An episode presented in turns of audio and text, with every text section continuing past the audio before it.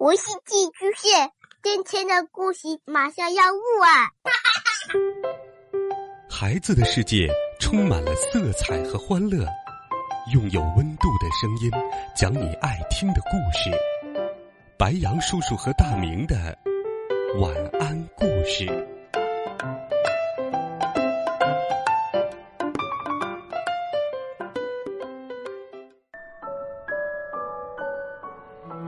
小朋友们、同学们，大家好！又到了白杨叔叔给你讲故事的时间啦。今天，白杨叔叔继续给你准备了一个暖心的好听的哄睡故事，一起来听。当小白云变成……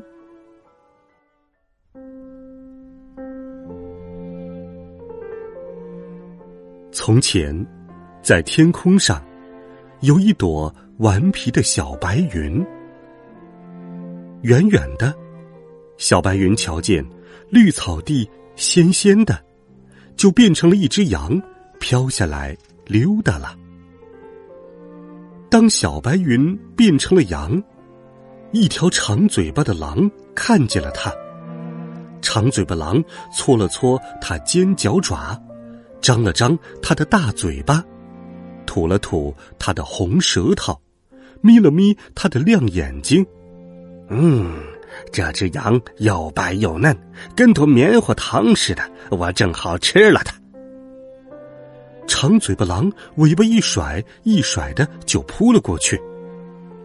小白云想逗逗长嘴巴狼，一摇，变成了一朵棉花糖，插在了树枝上。当小白云变成棉花糖，长嘴巴狼瞪大了眼睛。嗯，我的天哪，真的是朵棉花糖！长嘴巴狼有些失望了。棉花糖甜不拉几的，味道很差劲儿，我只舔一口尝尝吧。长嘴巴狼正要去舔，棉花糖又变成了一只小鸟，飞到了一朵。牡丹花上，当小白云变成了一只小鸟，哎，小鸟正好当点心。长嘴巴狼伸长胳膊就去逮小鸟，小鸟扑棱棱变成一头胖猪，跳到了干草堆上。当小白云变成了胖猪，哎，胖猪香香的，我最喜欢了。长嘴巴狼双腿猛地一窜，接着，胖猪变成茫茫的白雾一大团。当小白云变成白雾，长嘴巴狼什么也看不见了，在雾里瞪大着双眼。一阵风吹来，白雾飘散了，只剩下草地绿油油一片。